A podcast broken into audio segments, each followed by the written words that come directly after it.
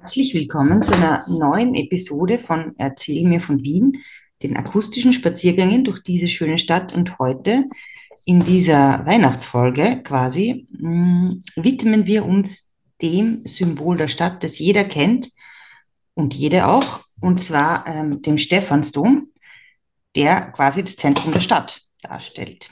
Mh, wir grüßen zu Weihnachten mal alle, die Erzähl mir von Wien regelmäßig hören und uns ähm, begleiten und möchten uns ganz herzlich bedanken für eure, eure Unterstützung und euren Support und möchten euch natürlich auch darauf hinweisen, falls ihr zur Weihnachtszeit nochmal jemanden unterstützen wollt, macht es doch mit TUMA, dem Verband der ukrainischen Jugend in Österreich. Die brauchen nach wie vor unsere Unterstützung.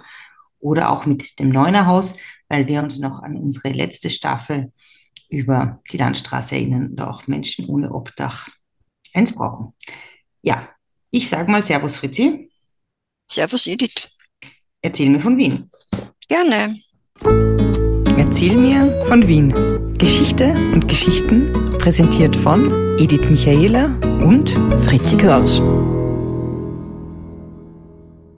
Fritzi, also der Stephansdom ist ja quasi das Symbol der Stadt. Und ähm, warum widmen wir diese Folge zu Weihnachten 2022 dem Stephansdom? Äh, weil der 26. Dezember der Tag des heiligen Stephanus ist. Hm. Und wer war der heilige Stephanus? Der heilige Stephanus war der Erzmärtyrer, also der erste eigentlich, mhm. der eigentlich gleichzeitig mit Christus gelebt hat. Mhm. Haben die sich äh, gekannt? Zur gleichen Zeit. Bitte? Haben die sich gekannt, glaubst Ja, das weiß ich nicht. Äh, und äh, ist, äh, man nimmt an, um eins nach Christus geboren und um 38 gestorben, okay. wobei ja Christus selber ein bisschen andere Leben, ja, hm. Lebenszeit okay, also er war trotzdem der erste Märtyrer? Genau, und der war Diakon, also als an und für sich eine historische Figur, man kennt ihn aus der Apostelgeschichte, er war Diakon und ist aus irgendeinem Grund von griechischen Juden irgendeines Vergehens beschuldigt worden und ist dann, die, das Volk hat ihn gesteinigt, mehr oder weniger, und er ist gestorben. Mhm. Und dann ist er begraben worden und im fünften Jahrhundert hat man sein Grab wiedergefunden mhm. an der, irgendwo in der Nähe von Jerusalem und hat ihn zuerst nach Konstantinopel, dann nach Rom gebracht und dort ist er äh, in der Kirche äh, St. Laurentius vor den Mauern neben dem heiligen Laurentius. Der auch, der auch ein Märtyrer war und gegrillt wurde, soweit ich weiß. Ja, äh, der wird ja immer mit diesem Grillgitter gezeigt, äh, begraben, begraben worden und daher wird, ist, kommt in der Stephanskirche recht oft auch der heilige Laurentius vor. Okay. Und seine Re Reliquien sind wie üblich verteilt, in ganz Europa. Und äh, die äh, äh und in Wien befindet sich ein Teil der Schädeldecke. Okay, der Schädelkalotte. Des Kraniums. Ja. Okay. Ähm, und warum, warum, was hat jetzt dieser Stefan mit Wien zu tun? Also warum naja, ist die größte die Kirche der Stadt und die berühmteste Kirche Österreichs gewidmet? Naja, die Stephanskirche ist ja ursprünglich dem äh, äh, Passauer Bis Bischof unterstanden und dessen, äh, dessen äh, Patron, äh, Patrozinium war St. Stephan. Mhm. Und außerdem war daneben am heutigen Stock in Eisenplatz der Rossmarkt, mhm. könnte man jetzt auch äh, Parallelen herstellen, weil der, der äh, Stephanus war der, Heil, der Pferdeheilige sozusagen. Mhm. Warum Pferde? Was hat es mit Pferde, Pferden auf sich in der christlichen Symbolik? Ja, mit Pferden hat es ganz einfach auf sich, dass die Christen ja sehr gut äh, verstanden haben, äh, pagane oder heidnische Bräuche äh, äh, zu integrieren und äh, in der keltischen Sagenwelt, und die Kelten waren ja sehr vertreten in Wiener, war war der 25. Dezember der Beginn der Rauhnächte und da sind auch mhm. die wilde Jagd auf Pferden geritten, aber die Pferde waren auch ein ähm, äh, Symbol für Weisheit und für, ja, für gutes, äh, gute Seelen und äh, das Christentum hat sie auf, hat den heiligen Stephanus aufs Pferd gesetzt und hat ihn zum Heiligen äh, gemacht. Mhm. Und das Pferd ist ja ein christliches Symbol für den, äh, weil das Pferd springt und das ist ein Symbol für den äh, Aufstieg der Seele in den Himmel. Mhm. Und du hast jetzt zuerst gesagt, dass ähm, die Stephanskirche ist dem Bischof von, heißt deshalb so, weil der, weil in Passau, im Bistum Passau, ähm, dass der quasi der leitende Heilige war. Warum, was haben die Passauer denn mit Wien zu tun eigentlich? Ich meine, das ist ja eigentlich auch eigenartig. Wieso? Hauptstadt. Wien ist, Wien ist als äh, Pfarre äh, dem, äh, also Wien ist äh, jetzt rein äh, pfarrmäßig dem äh, Passauer Bischof, äh, also dem Bistum Passau, dem Bistum Passau unterstanden. Aha. Und bis wann? Das ist ja jetzt nicht mehr so, oder? Nehme ich an. Na, na ja, das ist bis 1469 gewesen. Am Bischof hat es dann, da ist Wien Bistum geworden. Am Bischof hat es dann gegeben, äh, wie, tatsächlich in Wien 1490 und Mhm. 1722 ist Wien Erzbistum Mhm, geworden. mhm, mhm. Okay. Und jetzt mal zurück zu der Kirche. Ich nehme mal an, ähm, die gibt es schon sehr lange. Zwar nicht in ihrer heutigen Form, aber an dem Ort wahrscheinlich schon sehr lang, oder? Ja, an dem Ort war man ja, Röm, das war ja außerhalb der römischen Stadtmauern Mhm, und, äh, oder der Römermauern. Und da war auf jeden Fall ja römische Grabstelle. mhm, äh, also ein Friedhof und man nimmt auch an, auch ein frühchristlicher Friedhof. mhm, Und man führt die Ursprünge der Stephanskirche zurück auf 1137. Da hat es einen Tauschvertrag von Mautern gegeben. Äh, da ist äh, eben, äh, die sind die Wiener Pfarren dem Bischof von Passau unterstellt worden und dafür hat es äh, mhm, Landzuteilungen an den Babenberger Her Herzog, Herzog gegeben oder mhm, Markgrafen damals noch. mhm, Und die, da wird aber in diesem Tauschvertrag wird aber Steff, äh, St. Stephan nicht ausdrücklich erwähnt. mhm. Also man weiß es, äh, es ist anzunehmen, aber man weiß es nicht genau.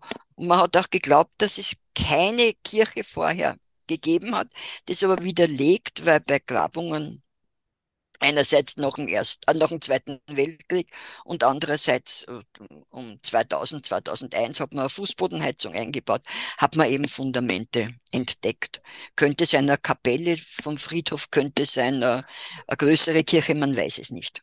Naja, aber wenn man jetzt am Stephansplatz ist, dann sieht man ja so Umrisse, oder? Und, und außerdem gibt es ja in der U-Bahn-Station diese Virgilkapelle. Was ist denn das? Ja, es hat aber mit dem überhaupt nichts zu tun. Okay. Es hat mit- schon mit der Stephanskirche zu tun, weil um die Stephanskirchen herum war ein Friedhof und diese Umrisse, die man sieht, haben zur Magdalenenkapelle gehört und das war ganz einfach die Friedhofs, die Friedhofskapelle. Mhm. Und die Virgilkapelle, von der man ja noch immer nicht ganz genau weiß, welche, äh, welche Bedeutung sie gehabt hat, war äh, wahrscheinlich die Krypta von dieser Magdalenenkapelle. Ah, okay.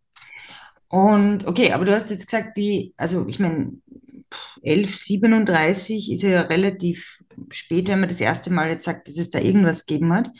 Ähm, was war denn bis zu diesem Zeitpunkt? Ich meine, das ist ja für mich schon Peak-Time eigentlich im Städteentwicklungsleben.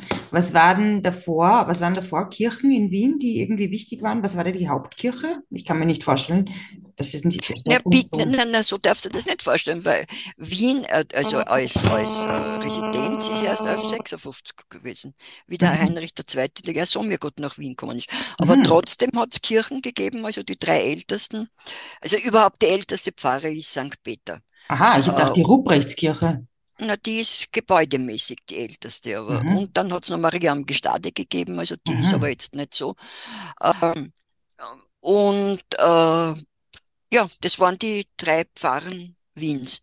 Und dann hat es natürlich vom Heinrich II. noch gegeben die Gründung des Schottenstift, das Mhm. am Anfang ja viel bedeutender eigentlich war als die, als die Stephanskirchen. Okay. Wobei man annimmt, dass es Gebäude gegeben hat vorher, äh, also es- dass es Kirchengebäude gegeben hat, F- Vorläufer des, äh, äh, der heutigen Stephanskirche, die aber bei Bränden, also zwischen Mhm. 1137 und äh, Anfang des 13. Jahrhunderts, äh, die bei Bränden zerstört worden sind. Und dann gibt es eine erste Erwähnung 1220, dass wirklich St. Stephan Mhm. äh, namentlich in einem Dokument erwähnt wird. Okay. Und war das immer schon so eine große Kirche? Naja, sie war klein, war sie, sie war eigentlich immer überdimensioniert, aber sie war kleiner als jetzt. Die ältesten Teile sind die Heidentürme, äh, Mhm. die niedriger waren ursprünglich. Das Dann sind, ist das Riesentor dazwischen also gebaut das ist worden. das, was wir den Eingang jetzt nennen. Ja, ja. Mhm. Äh, dann sind die Heidentürme erhöht worden sozusagen. Dann ist das Langhaus, das war bis ungefähr wo, ein bisschen, nach- ein bisschen nach dem Querschiff. Mhm. Ähm, ja, 1304 hat man dann angefangen, den Chor, den albertinischen Chor, äh, im Osten anzubauen. Mhm.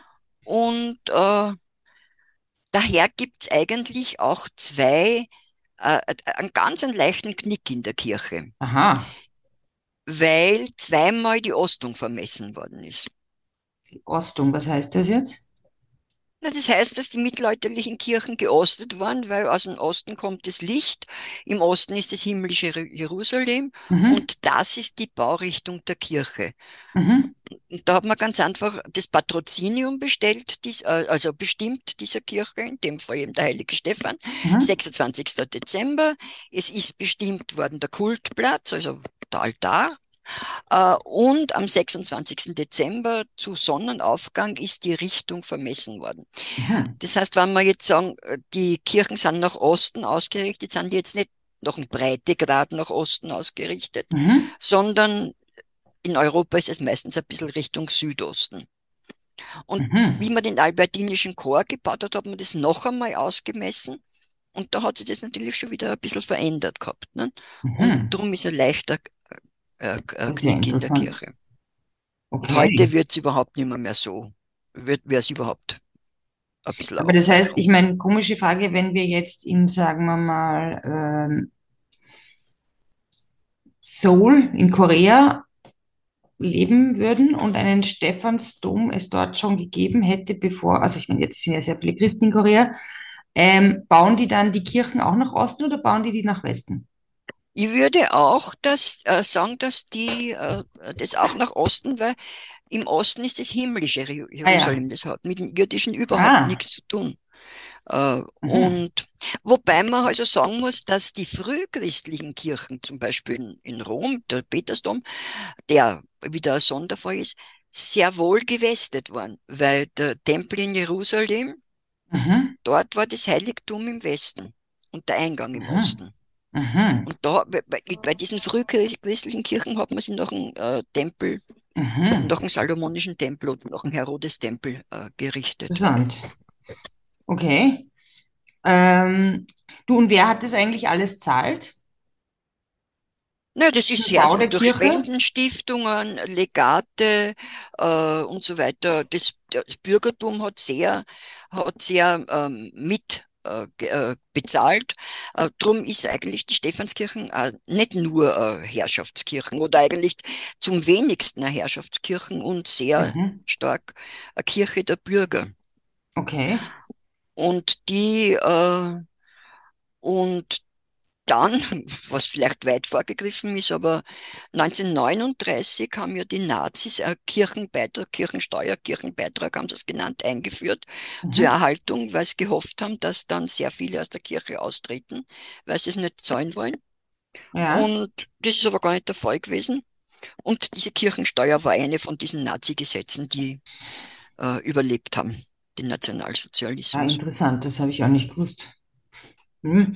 Äh, ähm, okay, also das heißt, Menschen, also das war nicht, nicht die, die, also die Hauptkirche der Habsburger war sie auf keinen Fall, weil das wissen wir schon, dass das andere Kirchen waren. Na, na, sie ist schon die Hauptkirche der Habsburger dann geworden. Äh, ich meine, das war nicht, äh, die Hochzeitskirche war die Augustinerkirche und, so, Mhm. aber natürlich die, äh, die, die, das Oratorium der Habsburger und so weiter, das war schon in der Stephanskirche. Mhm. Weil es hat ja schon der, der Rudolf IV., äh, der, der Herzog hat ja, wollt, der wollte ja Bistum machen äh, 1358. Mhm. Okay, also ab, äh, weg von Passau und was Eigenes? Was Eigenes und die Passauer haben das natürlich äh, bekämpft und äh, es ist äh, dann den Österreichern auch nicht gelungen, äh, das zu erreichen, wobei man sagen muss, de facto haben es schon die Rechtsprechung, äh, die, die Landesherren und nicht der Passauer Bischof ausgeübt.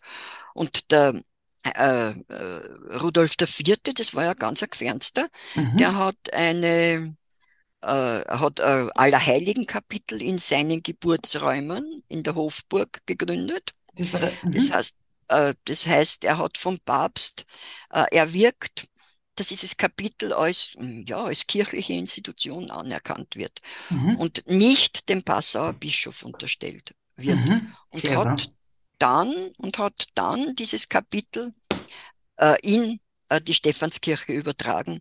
Mhm. Und das ist halt dann äh, eben eine Kapitelkirche geworden. Und dieses Kapitel gibt es ja heute noch. Also es sind zwölf Domherren, Mhm. äh, werden da bestellt und die haben mitzureden. Und äh, der Erzbischof ähm, kann, muss heute noch ihre Meinung einholen, wann er irgendeine äh, wichtige Entscheidung zu treffen hat. Okay. Also äh, Kapitel heißt also so eine Art kirchlicher Rat, oder was? Genau, genau. Mhm. Und dieser Okay. Rudolf hat dann auch die, die Vergrößerung der Kirche in Anspruch. Äh, in, sein in Beiname war ja der. Stifter, oder? Der Stifter, genau. Äh, und der hat das Langhaus. Haben wir das schon das besprochen? Mal? Nein. Was? Nein, das Langhaus haben wir erwähnt, aber Erwähnt, das Langhaus hat er erweitert äh, und hat ähm, äh, vor allem den Grundstein zum Südturm gelegt. das ist der mit dem, also der hohe Turm. Der hohe der, der, der Turm. Er hat, wollte allerdings zwei Türme, weil wenn du in die Kirchen gehst und siehst ihn äh, mit der Kirche in der Hand, hat die immer zwei Türme. Mhm. Das war ja auch ein, äh, zwei Türme waren ja auch ein Zeichen für eine Bischofskirche, oder? Oder sind Ja, eigentlich. das war außerdem äh, das Übliche, aber Gott sei Dank haben sie den zweiten nicht weitergebaut, weil so ist, hat die ist schon ein Alleinstehungsmerkmal. Und einen Das eine alleinstehenden Turm quasi. von alleinstehenden Turm. Der ist Mhm. 1433 dann eben fertig geworden. Also es hat so eine Zeit gegeben, in der die Kirche wirklich so gebaut worden ist, wie, wie sie jetzt ist. Wie lange hat das dauert ungefähr? So Es war 700 300 Jahre Jahre oder? ungefähr eine Hm? Baustelle. Viel? 300 Jahre war das ungefähr eine Okay, Baustelle. wow. Ja, Und mh, naja, es, ja, da ranken sich ja auch einige Sagen um die Fertigstellung, oder? Also die berühmtesten Sagen aus Wien, da geht es doch um darum, irgendwie den Pakt des Teufels und der Turm und irgendwie. genau. Ja. Im Übrigen war der Turm der höchste, bei der Fertigstellung der höchste Turm in Europa, Hm. der Stephansturm. Mhm. Ja, gibt hunderte Sagen für, na hunderte für, aber viele Sagen über den Aber hast du eine Lieblingssage zum Stephansdom? Meine Lieblingssage ist die vom, von den drei Teufeln, von Sag, wie äh, den, den Tatermandeln heißen die, von den Okay. Und wie Tatermandeln. geht die? Ach, die geht so, dass da äh, drei Teufel in der Nähe vom Stephans, äh, von der Stephanskirchen gewohnt haben. Der Spirifankerl, der Luzifer und der Springginkerl. Und die wollten unbedingt in die Kirche rein, haben als Teufel natürlich nicht rein dürfen, klarerweise. Ne? Mhm. Dann haben sie aber durch einen Spalt im Dach, der Luzifer war der Anführer, und Mhm. sind durch einen Spalt im Dach runter und wie es drinnen war in der Kirche, haben sie lauter Blödsinn gemacht. Mhm. Und ähm, haben das Weihwasser verspritzt und haben die, die Gläubigen äh, verschüchtert und alles Mögliche. Mhm. Und der Pfarrer hat sich dann äh, auf die Lauer gelegt und hat auf einmal hinter an, an der Bank einen kleinen schwarzen Schweif mit einem Dreieckerl hinten gesehen. Und da hat er Mhm. gewusst, holla, Da sind sie. irgendwas, das sind sie. Und hat den Luzifer gefangen und die anderen zwei haben es dann ganz leicht fangen lassen. Und er hat es dann in eine Nische gesetzt, die man heute noch sieht, im Bischofstor, wenn man in den Shop geht und dann links, äh, und hat ein Gitter drüber gemacht. Und die haben sich so geärgert, dass sie sofort versteinert worden sind. Ah, Und dann sind sie irgendwann einmal verschwunden. Und der Hintergrund ist ganz einfach der, der das war ja ähm, äh, römischer Friedhof und dass es Grabbeigaben wahrscheinlich mhm. von römischen Göttern gewesen sind, kleine äh, Grabbeigaben. Und weil die aus dem Tartarus kommen sind, Tartarus Der der, Unterwelt. der Unterwelt, äh, waren es die Tatarmandeln. Ah ja, okay, verstehe. Ah, okay. Naja, ich meine, über den Stephansdom gibt es ja so wahnsinnig viel zu sagen. Gibt es nur eine, gibt's eine oder zwei Sachen, die man, wenn man reinkommt, auf gar keinen Fall missen sollte? Wo, also, ich meine, oder kannst, kannst du das überhaupt so sagen? Na, ich kann das sagen, dass der, schau, der Stephansdom, ich finde, das ist äh, der Stephanskirche, ich finde, dass die schönste Kirche ist, die ich kenne. Und ich kenne etliche. Äh, es gibt aber welche, die sagen, es ist dunkel, es ist, ich weiß nicht, denen es halt nicht gefallen. Aber was nicht abzustreiten ist, ist ganz einfach die Kunst, volle Kanzel mhm. aus dem 15. Jahrhundert die ja früher dem Meister Pilgram zugeschrieben worden ist. Da ist man jetzt schon. Mit dem Fenstergucker. Genau, da ist man aber ziemlich abgekommen schon davon. Mhm. Und äh, der, das äh, Grab von Friedrich III. von Niklas Gerhard von Leyden. Okay, Wobei man glaubt, dass es ein Niklas Gerhard von Leyden auch mit der Kanzel was zu tun hat. Das ist ganz, das ist wirklich sehr, sehr groß und das ist ähm, quasi ganz vorne steht auf der rechten Seite. Da findet man dieses Grab. Genau. Und eines der, toll, der beeindruckendsten Dinge ist, wenn man raufgeht und sich den Kaiser von oben anschaut. Also der schaut sich nicht liegt. die Radieschen von unten an, der schaut sich die Touristen von unten an und die Touristen schauen sich den Kaiser von ja, die, oben an. Da darf sie nicht rauf, da darf sie nur zu, also mit besonderer Erlaubnis rauf. Äh, aber die, äh, und was sehr beeindruckend ist, dass er wirklich drin liegt. Ah ja. Also das hat man das haben wir mit fotografischen oder. Cool. Naja, ich meine, ich nehme an, dass es über den Stephansdom, also ich meine, ich habe ja mal mit dir eine Führung durch den Stephansdom gemacht, die hat, die war sehr beeindruckend und ähm, vielleicht magst du das ja wieder mal machen mit unseren. Genau, weil beschreiben kann man, man das nicht, ja? nicht, wirklich, wenn man es nicht versichert. Aber eines möchte ich nur sagen, es gibt äh, unter der Westempore, also unter dieser, äh, wenn man reinkommt, ist ja diese Westempore, die relativ äh, ein niedriges, mhm. Äh, wo der Raum relativ niedrig ist.